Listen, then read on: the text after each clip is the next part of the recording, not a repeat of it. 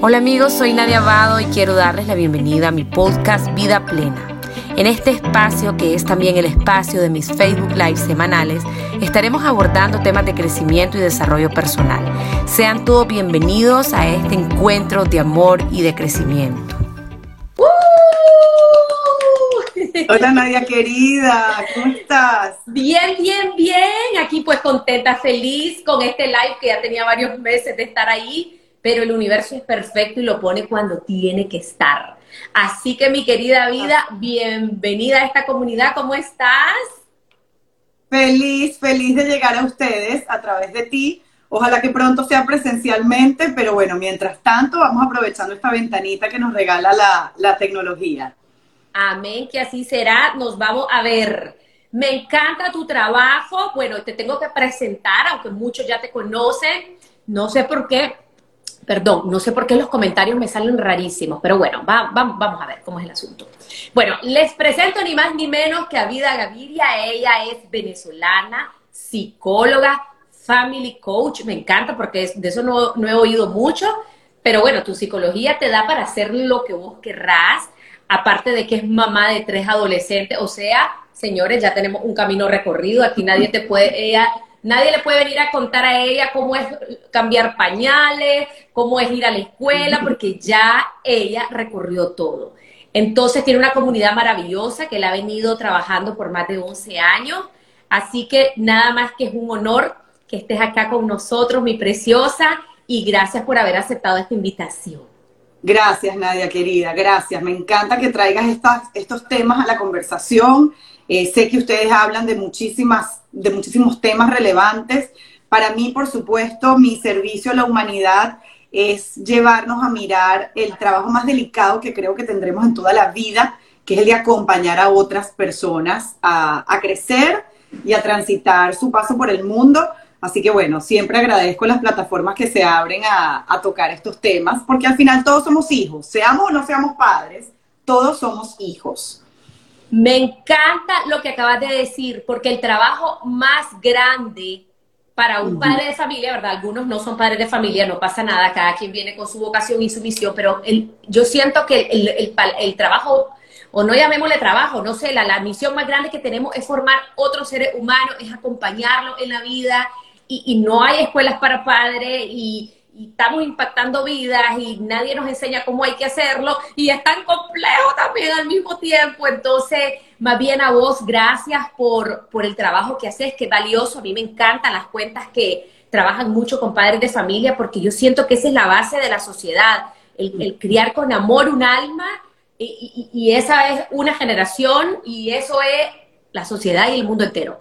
Así que bueno, vamos a hablar hoy de un tema entre tantos temas que habla vida, yo sentí como mi comunidad trabaja un crecimiento personal, siempre tenemos ese, ese dilema del debate, del, balance, ¿verdad? Que es que no me da tiempo, yo no tengo tiempo para mí, y ahora que soy madre menos tiempo tengo, y el trabajo me jaló los pelos, ya no aguanto, el tráfico, eh, todo, todo lo que eso demanda. Entonces, vamos a hablar un poquito de eso, vida, comentarnos... Em, ¿Cuál sería la base de, un balance en la vida de una madre, de un padre?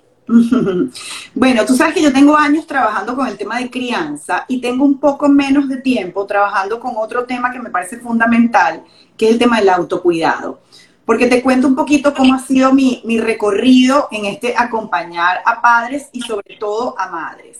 Digamos que cuando yo me convierto en mamá hace 20 años y empiezo a constatar eh, en mi propia piel las demandas, la exigencia, siendo yo una mamá que quería estar presente en la vida de mis hijos, sobre todo en la infancia, y siendo una mamá que también quería emprender, salir a trabajar, ser productiva, empiezo a entender yo en mi propia piel, en el momento histórico en que me toca criar, todo lo que se ha puesto sobre mis hombros de manera inconsciente, porque obviamente yo quiero llenar las casillas de la buena mamá, o lo que yo entiendo que es ser una buena madre, porque para eso yo estoy trayendo personas al mundo, ¿no? Entonces, empiezo en todo este viaje de acompañar a padres, de ayudarlos a ver las luces en los momentos más oscuros, y me empiezo a dar cuenta, Nadia, que es poco lo que yo puedo hacer si yo acompaño a una mamá y le digo, mira, esta es la rutina para eh, que tus hijos integren nuevos hábitos, esta es la manera como tú vas a lograr que ellos se adueñen de esos hábitos, si yo no le digo a esta mamá, tú tienes que estar en balance, tú necesitas estar mejor, porque si no, estamos cayendo en pedirle a nuestros hijos un acto sumamente egoísta. Fíjate que se cree, y es una creencia bien arraigada, pero bien limitante a la vez, como tantas que tenemos, que autocuidarme es ser egoísta, porque es dejar de atender a los otros, que no se espera de una buena madre, que ella ponga en pausa a los demás, para atenderme yo. Y yo he descubierto que lo que es verdaderamente egoísta es cuidarte tú y pretender que tus hijos, que tus personas queridas, se conformen con esa versión desgastada, amargada, sin creatividad, sin ganas de nada, seca de ti. Entonces empiezo a darle la vuelta al discurso de alguna manera y empiezo a mostrarle a las mamás, a las cuidadoras, a los papás también, que también nos ayudan en sostener esa infraestructura que nos va a permitir disfrutarnos para poder disfrutar de la crianza, cuidarnos para poder disfrutar de la crianza, y empiezo a darle fuerza a todo este tema de autocuidado, ¿sí? Porque, a ver, me parece que es importantísimo que todos nos hagamos la pregunta de en qué momento estoy criando, en qué momento de, de la vida del mundo, ¿no? De la humanidad. ¿Qué se espera de mí? ¿Qué espero yo de mi maternidad? Cuál quiero yo que sea mi resultado. Porque cuando tú emprendes cualquier negocio, idea, tú diseñas un proyecto y tú trazas un plan que contiene unas metas. Y yo quiero que al cabo de tres meses estar vendiendo mi producto en tales tiendas y yo quiero que al cabo de un año mi producto esté internacional. Entonces, estas son preguntas que nosotros probablemente no nos hacemos a la hora de tener hijos, que es además la empresa, por ponerle un nombre, más delicada, más comprometida, más demandante y de la que nunca jamás nos vamos a poder separar.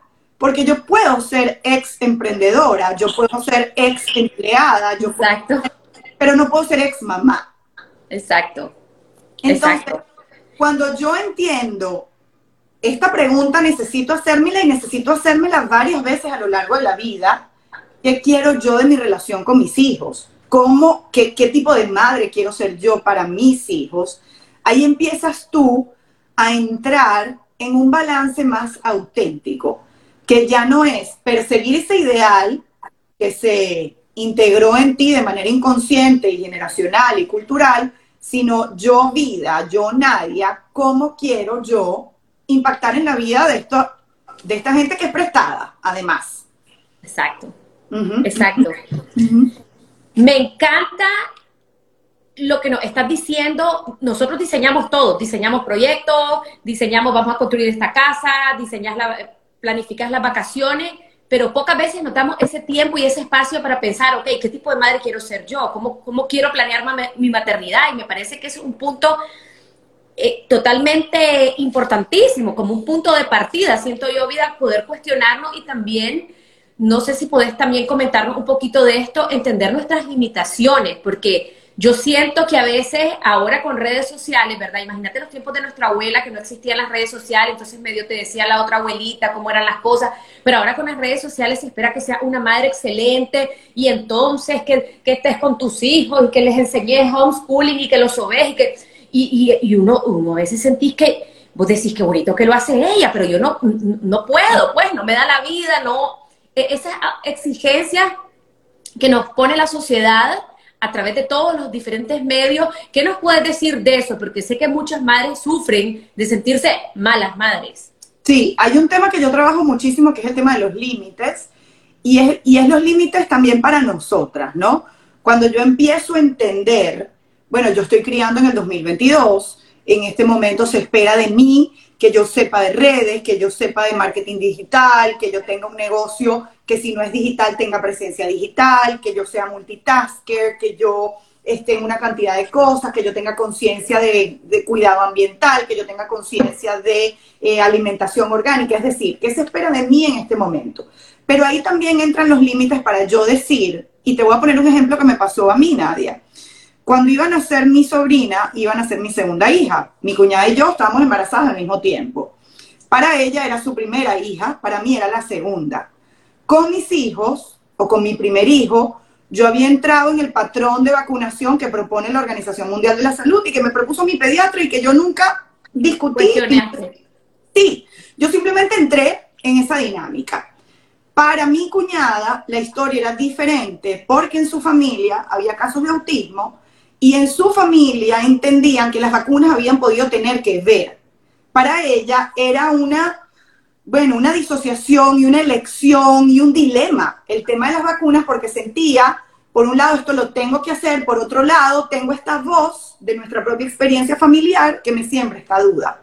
Compartiendo el embarazo, ella me cuenta esto a mí, primera vez que a mí se me abre la ventana de la duda sobre el tema, y un día yo me senté conmigo y dije, mira, esto que ella me está diciendo a mí me hace tanto sentido que merecería absolutamente la pena que yo me dedicara a estudiarlo para yo poder tener una conclusión mucho más certera basada en la ciencia. Pero la realidad es que está corriendo el tiempo, que mi bebé va a nacer y a mí no me va a dar chance de estudiarme lo que ella ya sabe por su experiencia familiar.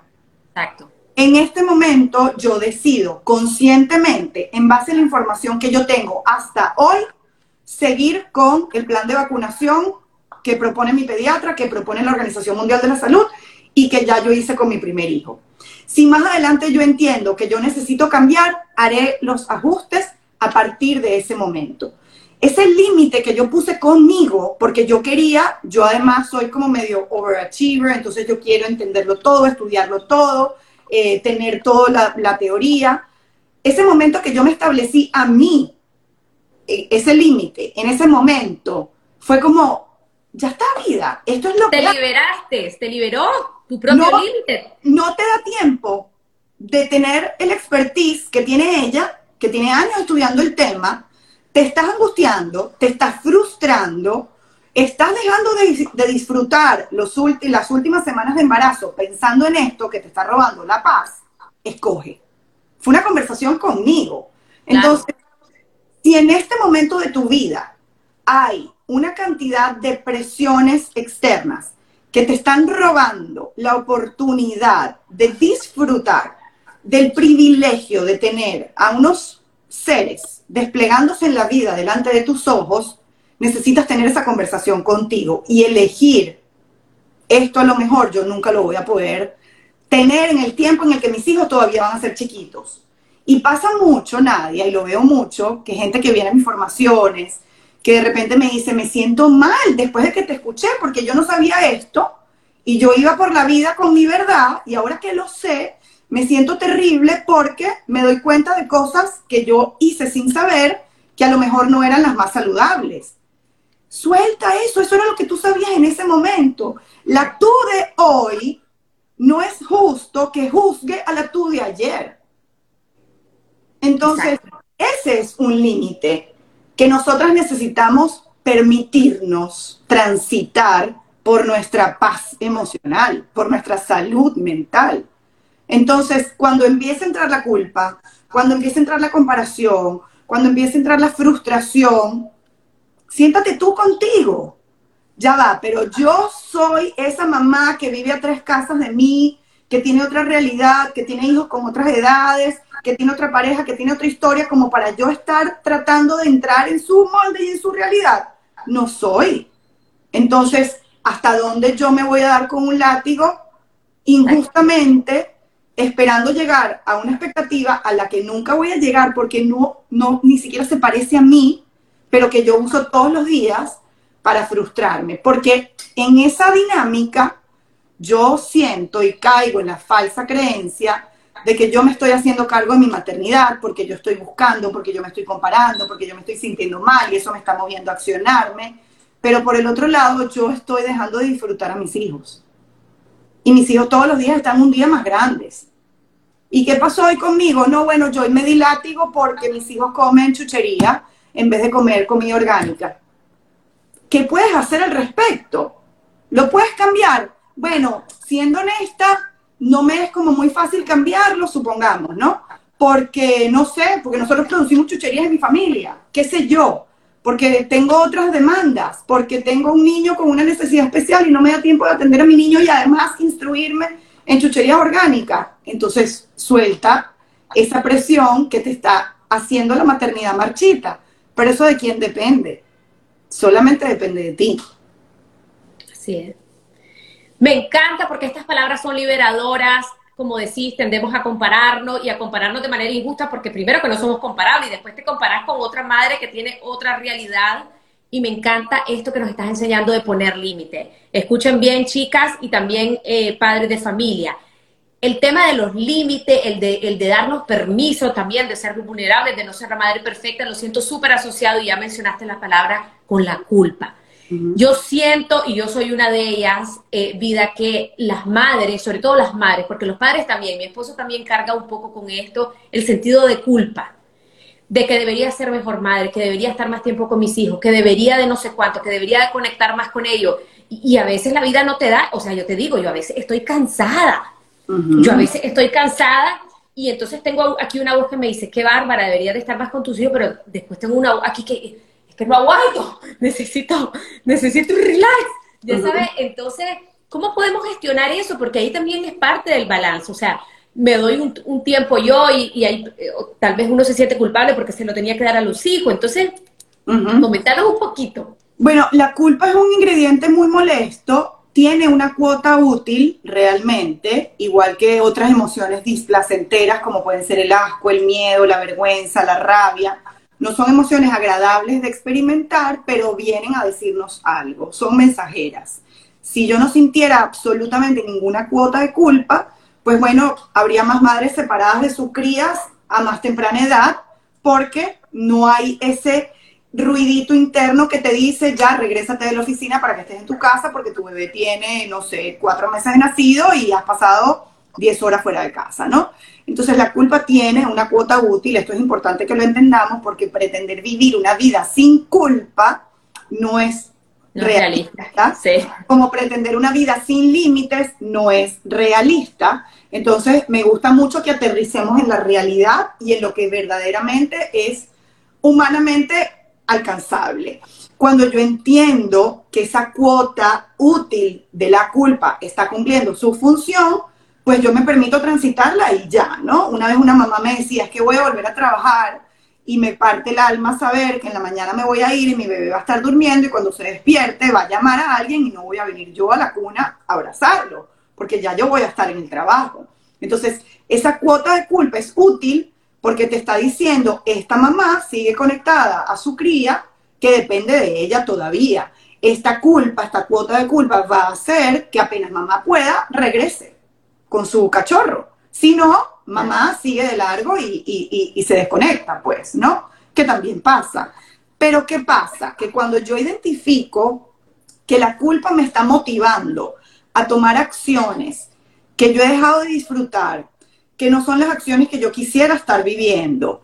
Eh, pasaba mucho en pandemia, por ejemplo, que empezamos a hablar mucho más de culpa, porque, por ejemplo, las mamás decían, ay, es que yo veo tantas mamás en Instagram publicando que están haciendo juegos de mesa, que están ordenando la casa con los hijos, que han hecho recetas, y a mí no me provocaba hacer nada. Pero entonces yo, para no sentirme afuera, me tiro en el piso, saco un juego, hago algo con ellos, me tomo la foto, la publico, pero fue la culpa la que hizo que tú tomaras esa decisión. Tú estuviste ahí físicamente, pero no estuviste presente emocionalmente. Cuando esa cuota empieza a permear, ahí es cuando necesitamos de nuevo recurrir al límite y decirnos, gracias culpa, pero no necesito que me vengas a tratar de decir que yo soy una mala madre porque me fui de fin de semana a un retiro con vida y estoy todos los días en mi casa atendiendo a mis hijos y yo estoy dándome tres días que yo necesito para recargarme. Entonces, aquí entra mucho la madurez emocional de cada mamá. Porque sí que podemos ser adultas, sí que podemos ser mayores de edad, podemos tener licencia de trabajar, pero eso no nos hace emocionalmente maduras. Entonces, una mamá adulta, emocionalmente madura, con responsabilidad afectiva, en algún momento dirá, bueno, culpa, basta, no me sigas dando con el látigo porque yo hago lo que entiendo que es lo mejor que puedo hacer y también estoy satisfaciendo una cantidad de necesidades que son mías, que no tienen que ver con mi yo maternal y que igualmente yo necesito y me hacen feliz. Entonces, aquí es donde entra la palabra que tú usaste en el título, ¿no? El tema del balance, que es muy personal, Nadia. O sea, no hay una fórmula que diga tres horas de trabajo, eh, más cuatro horas de ejercicio físico, más tantas horas de familia, más tantas horas de hijos, entonces ya, tú estás en, la, en el balance. El balance es muy personal. Cada quien tiene que conocerse. Por eso también digo que el autocuidado solo se sostiene en el autoconocimiento. Si para mí estar con mis hijos es una prioridad, a lo mejor yo voy a necesitar más de esa presencia que la que puede necesitar una mamá que es empresaria, que está feliz con ver a sus hijos una hora en la mañana y tres horas en la noche y está, y está bien. Pero si ella no se conoce, ella se va a sentir muy mal si se compara con una mamá que está más presente. Entonces, yo necesito conocerme, yo necesito saber y decir, para mí las 5 de la mañana son sagradas porque son la hora, es la hora que yo me conecto con, y si a esa hora se despierta mi hijo, mi hija, pues bueno, está nana, está papá, está alguien, pero es que este es mi tiempo para mí. Si ella se conoce y si ella sabe, esto es fuente de energía, esto es fuente de alegría, cada vez que yo hago esto, yo, yo transcurro el día alegre, creativa, conectada. Cuando no estoy, más bien me amargo y le contesto mal a mis hijos. Pero si ella no se conoce, ella se va a dejar llevar por las otras personas que sí se conocen o que le dicen a ella que la conocen. Claro. No, y ahí lo que estás hablando es súper importante porque al final de cuenta, vida, lo importante es que vos estés bien con vos. Si vos estás bien, ese bienestar lo vas a compartir. Mamá se siente bien, mamá va a poder sentir, hacer, sentir bien a sus hijos. Entonces, me encanta que estás hablando del autocuidado porque es un tiempo que nos merecemos, es un derecho, es una necesidad, es es, la base de que podamos estar bien con todos. A mí mucho la gente eh, me dice que, el niño tiene que ir al psicólogo, pero es que los que tenemos que ir al psicólogo somos los padres. es que es al revés. o, vamos paralelo, pues, pero los que tenemos que trabajar más somos los padres. Entonces, para llevar una vida balanceada, eh, tenemos que trabajarlo, definitivamente. Tenemos que trabajarlo. Vida, hablemos un poquito. Eh, digamos que este es el caso de la mayoría de las madres y padres.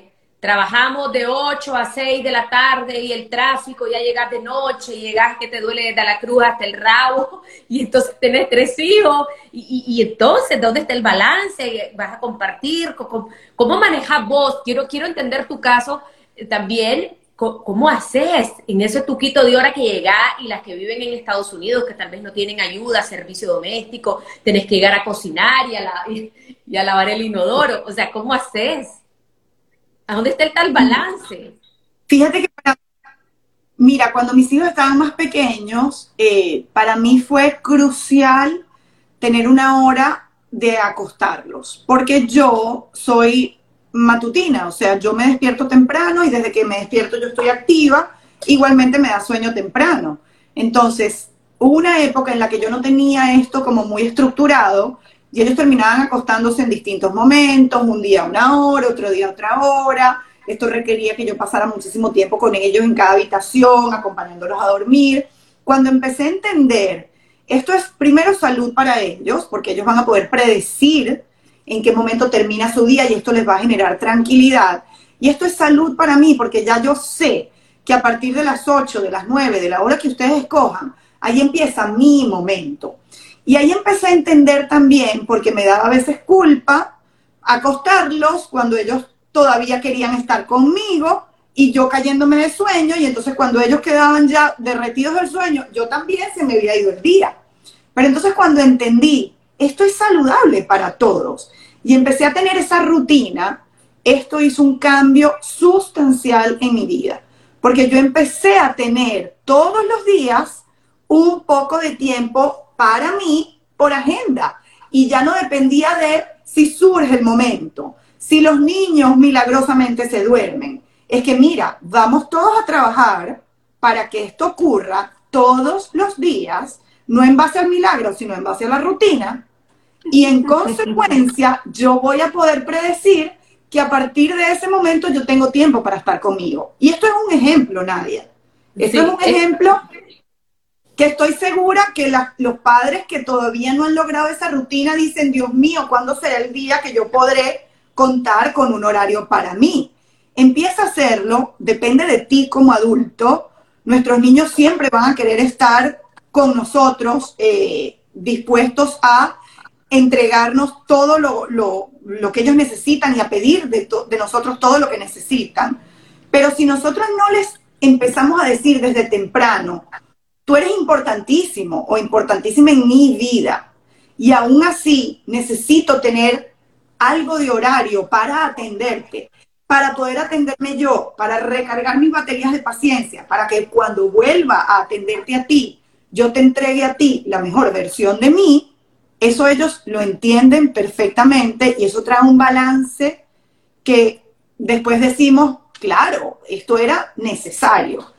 Eso te lo cuento como una anécdota que yo viví, pero son esas pequeñas, esos pequeños acuerdos que cada familia hace, en los que el tiempo para mamá no es un milagro por si acaso hoy se construyen los planetas, no, es un tiempo acordado que todos sabemos que todos necesitamos, porque si todos entendemos, si mamá está bien, todos estamos bien, todo el mundo va a colaborar para que mamá esté bien.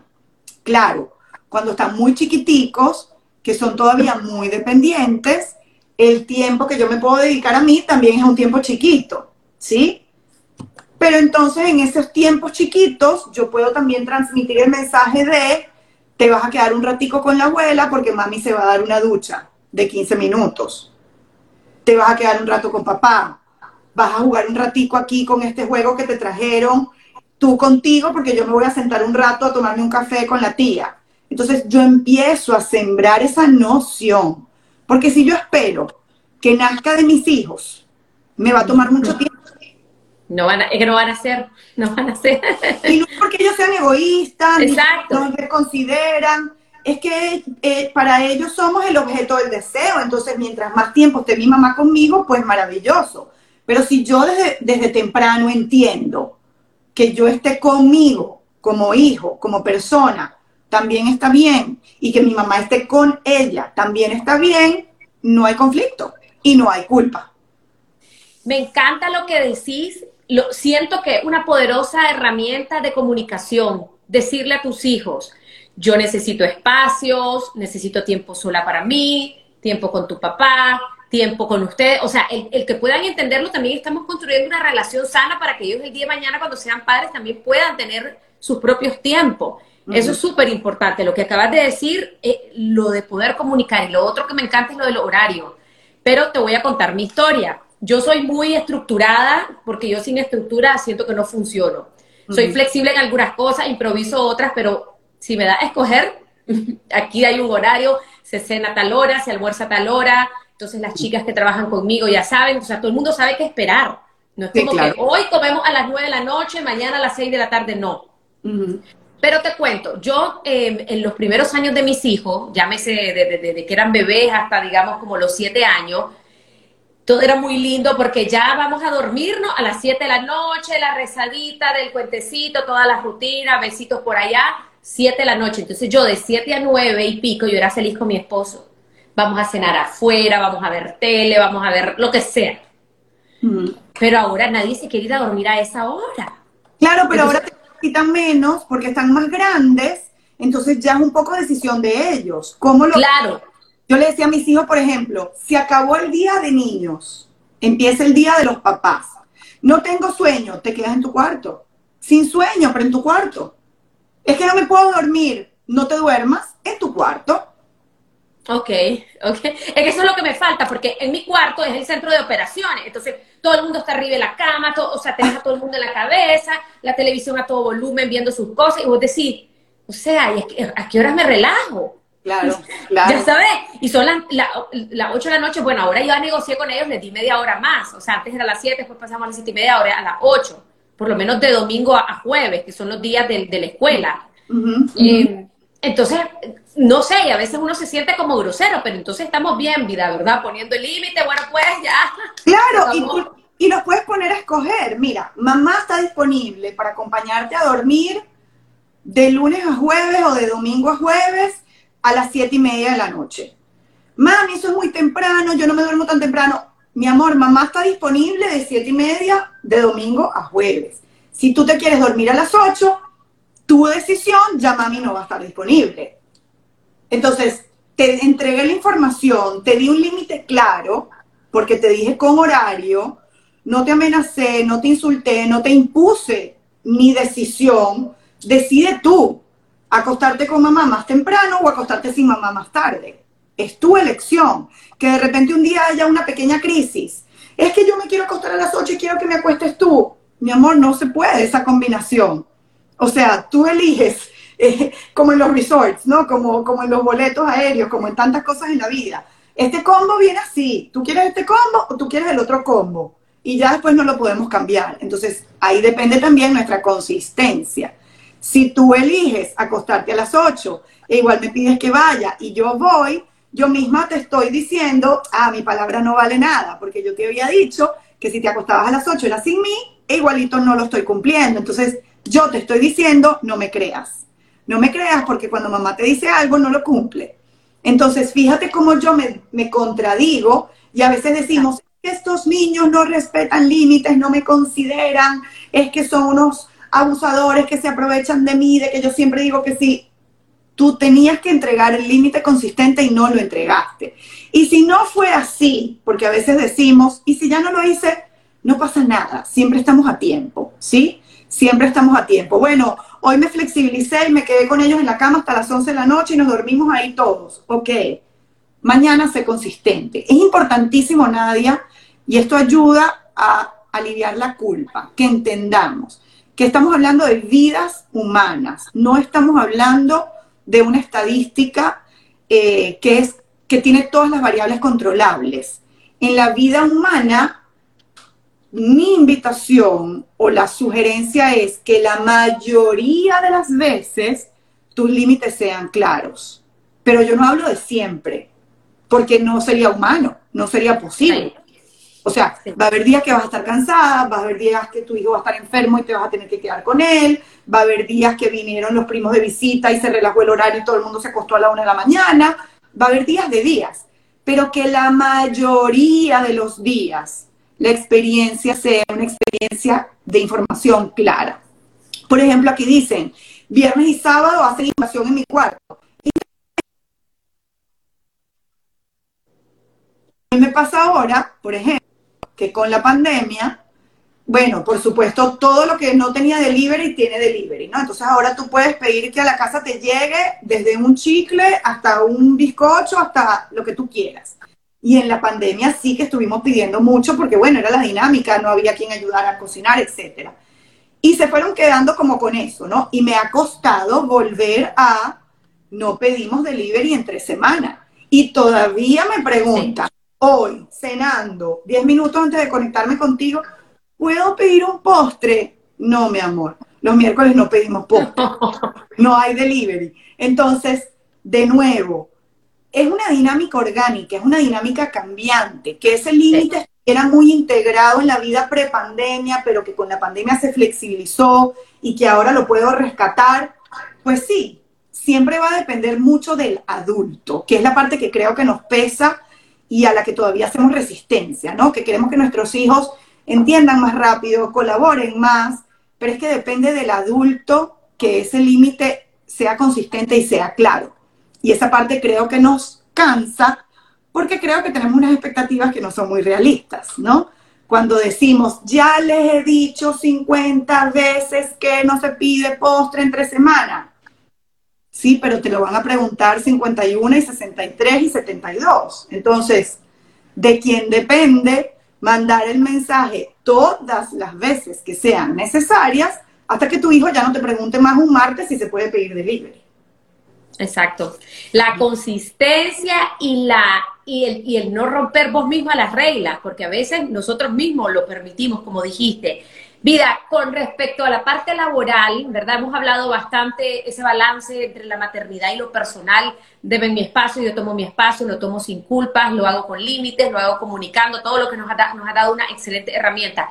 ¿Qué pasa en lo laboral? Imagínate una madre, padre que lo mandan 15 días a trabajar a, no sé, a donde se te ocurra, y, entonces te sentís culpable, y, cómo reponer ese tiempo, no se repone, cómo, qué, qué, qué sugerís? para ese balance laboral, eh, maternal, paternal? De nuevo, Nadia, hacernos la pregunta constantemente, ¿es esto lo que yo quiero? ¿Está esto alineado con mi camino de crecimiento profesional? ¿Estaba esto en mi plan?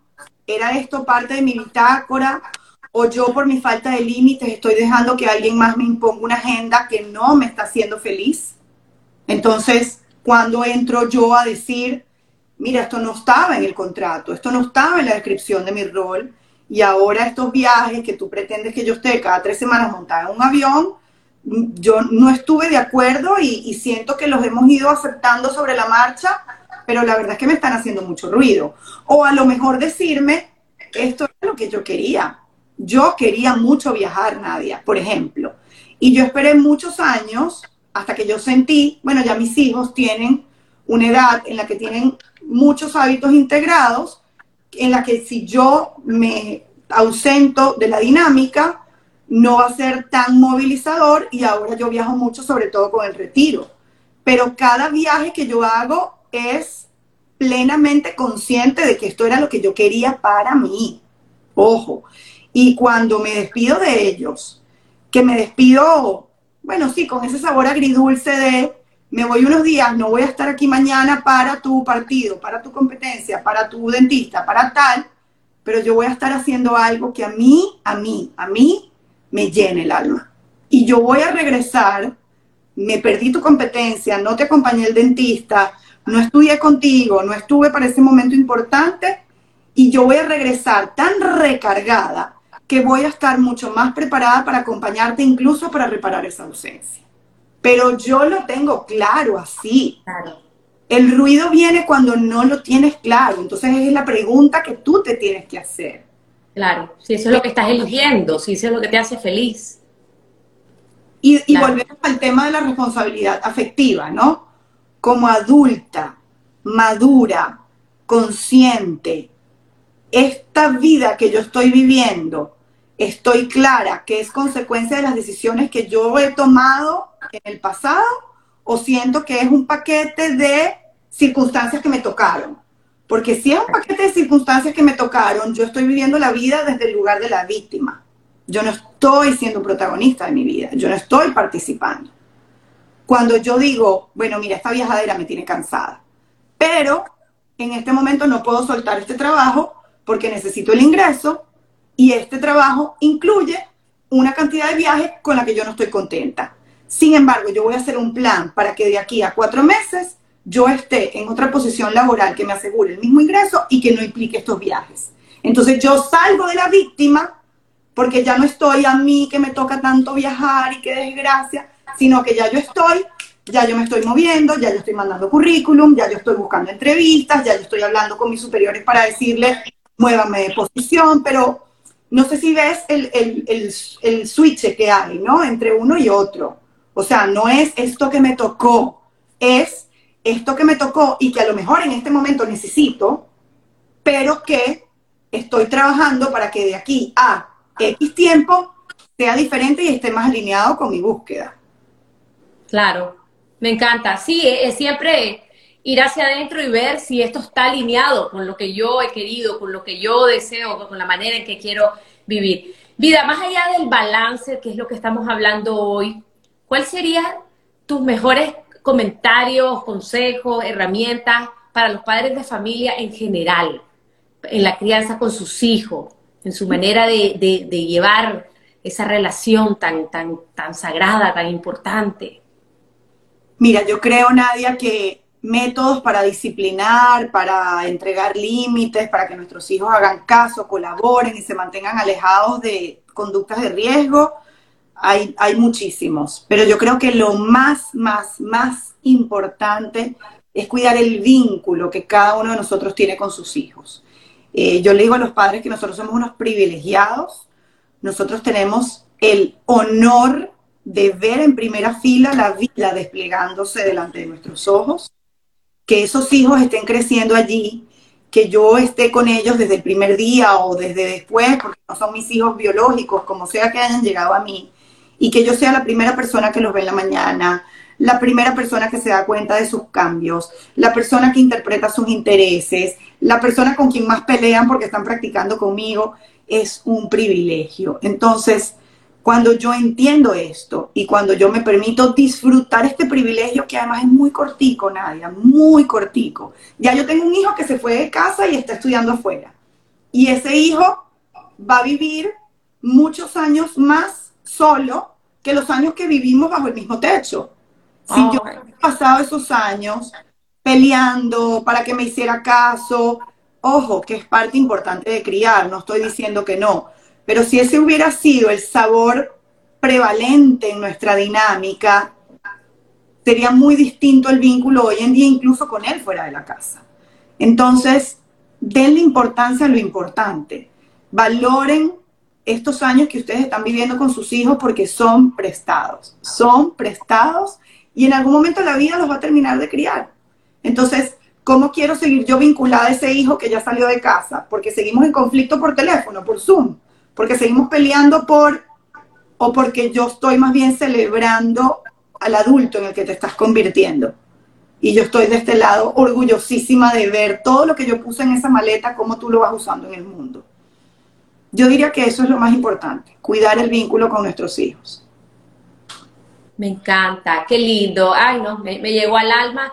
Vida, y cuando, cuando una madre no tiene esa herramienta, porque tal vez viene de, unos padres, de una familia disfuncional, entonces venís repitiendo patrones, cadenas, eh, es una madre muy herida, es una madre que no es adulta, y entonces el vínculo está bien chueco, y entonces yo peleo con mis hijos. ¿Cómo, qué puede hacer una madre que, que viene así? Bueno, alguito de conciencia tiene que haber porque si ella está completamente ciega en esa dinámica, ni siquiera va a escuchar este live, ¿no? O va a decir, ay, están hablando ahí tonterías, esa gente que habla ahora de disfrutar la crianza y que no sabe lo que es estar padeciendo lo que yo padezco. Pero si hay esa mínima rendija de duda, de curiosidad, de conciencia, esa mamá puede buscar ayuda. Ella no tiene por qué hacerlo sola, ni saber cómo hacerlo sola nosotros criamos también desde los padres que no tuvimos nadie, ¿no? Yo creo que si nuestros padres no fueron muy afectivos, nosotros procuraremos ser más afectivos o repetiremos el patrón, pero algo de eso estaremos trayendo nuestra propia maternidad y paternidad. Entonces, ver también que los hijos son una oportunidad para nosotros ser los padres que a lo mejor quisimos tener y no tuvimos. Y esa oportunidad nos la dan nuestros hijos. Una vez una mamá me decía, bueno, pero ya han pasado 17 años y mi hija ya casi se va de la casa y no tenemos una buena relación y ya para qué. Y yo le decía, pregúntale a tu hija si con 17 años ella cree que vale la pena que ustedes se lleven mejor.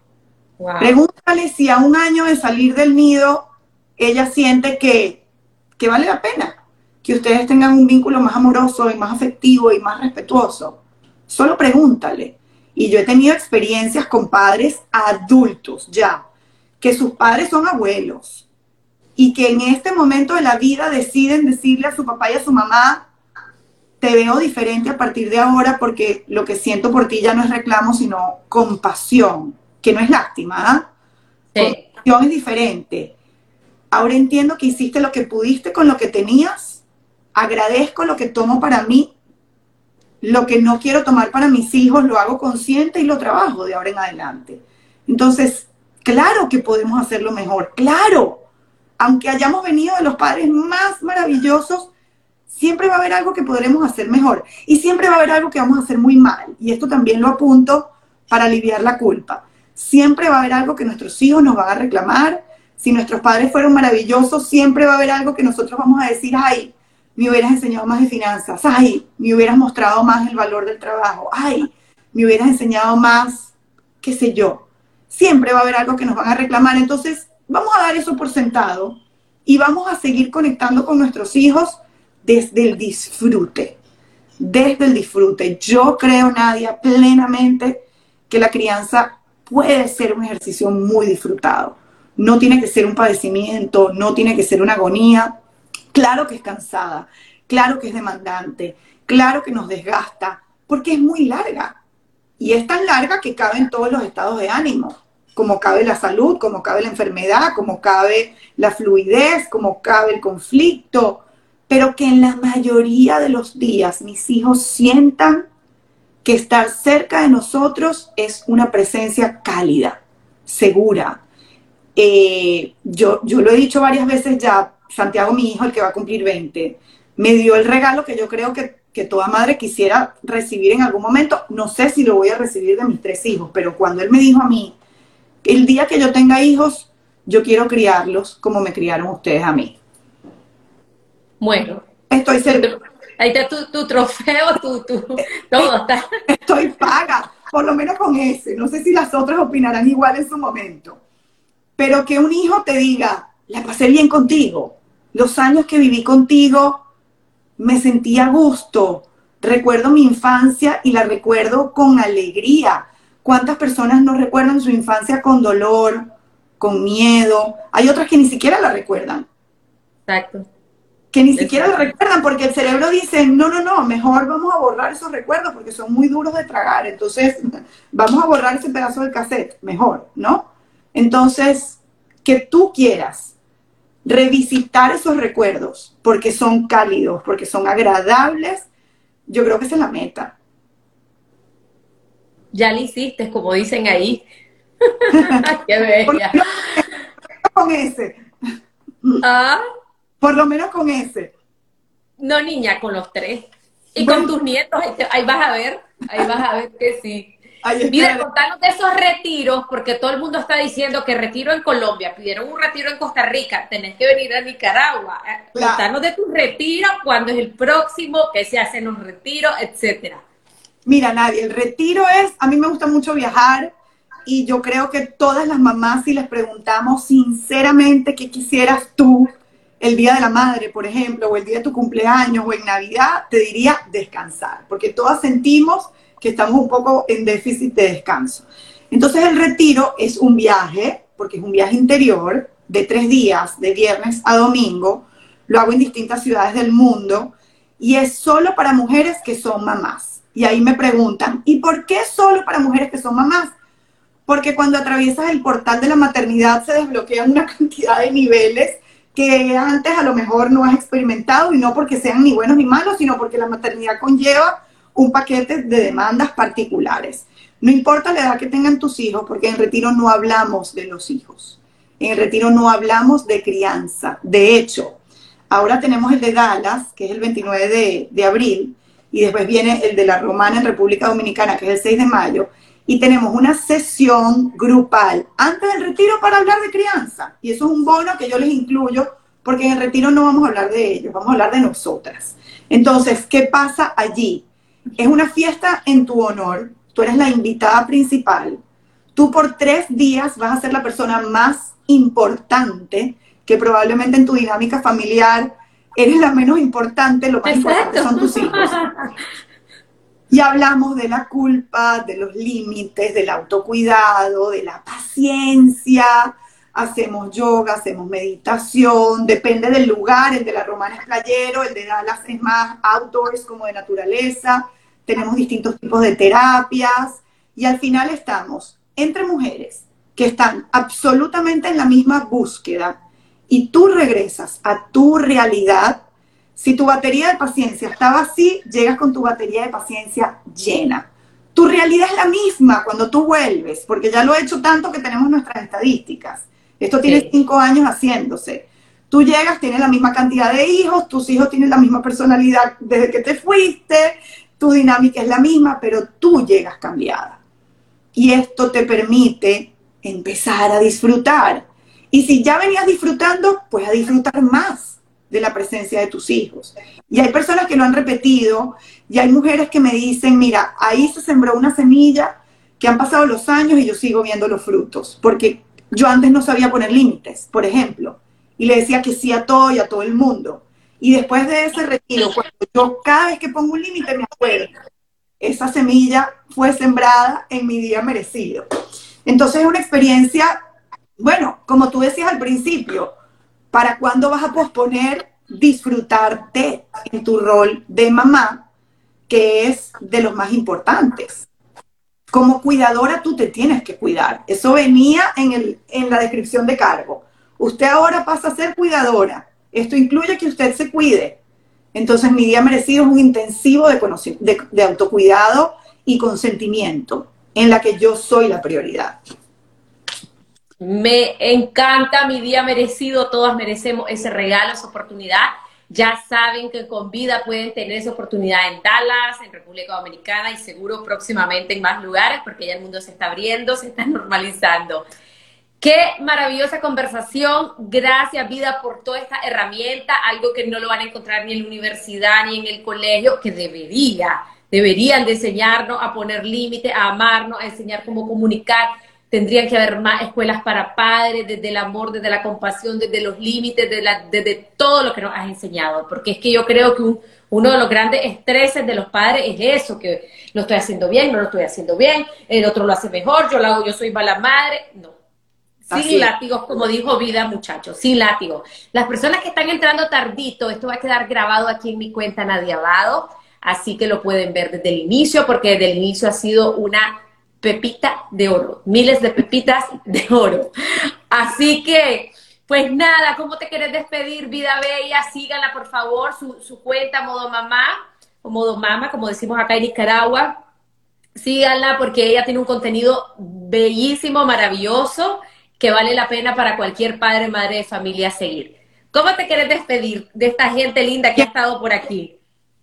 Antes de despedirme, puntualizar algunas cosas del retiro que están preguntando mucho. Vayan al perfil de, mi, de mi Instagram y ahí tienen la información. Se están armando nuevas fechas en nuevos países. Lo que sí les digo es que no repito países, entonces no me da tiempo. Entonces, este año voy a tocar Dallas, otros años he ido a Orlando, a Houston, a Miami. Este año Estados Unidos le toca Dallas. Después tenemos la Romana, que es Caribe, y en el segundo semestre del año vendrán otros países. Así que estén atentos porque a medida que se van armando los detalles, yo voy compartiendo para que ustedes también vayan pudiendo hacer su agenda. ¿Cómo me quiero despedir, Nadia? Bueno, hay una pregunta que, a mí me gusta muchísimo regalarle a los padres eh, para que se la lleven y, y no para que ustedes compitan con la respuesta, sino para que ustedes la integren en su día a día. Y es preguntarnos cómo se sintió ser mi hijo hoy Habrá días en que diremos, no se sintió bien, hoy mi hijo probablemente quiso salir corriendo, quiso tener otra mamá, quiso tener otro papá, pero tenemos mañana. Tenemos mañana y ojalá que la mayoría de los días la respuesta sea, hoy ser mi hijo o mi hija fue una experiencia cálida, segura, amorosa y respetada. Así me, me despido y dándote las gracias, por supuesto, por esta invitación tan bella. Hemos llegado al final de este episodio y quiero darte las gracias por haberme acompañado. Te invito a seguirme en todas mis redes sociales como Nadia Abado.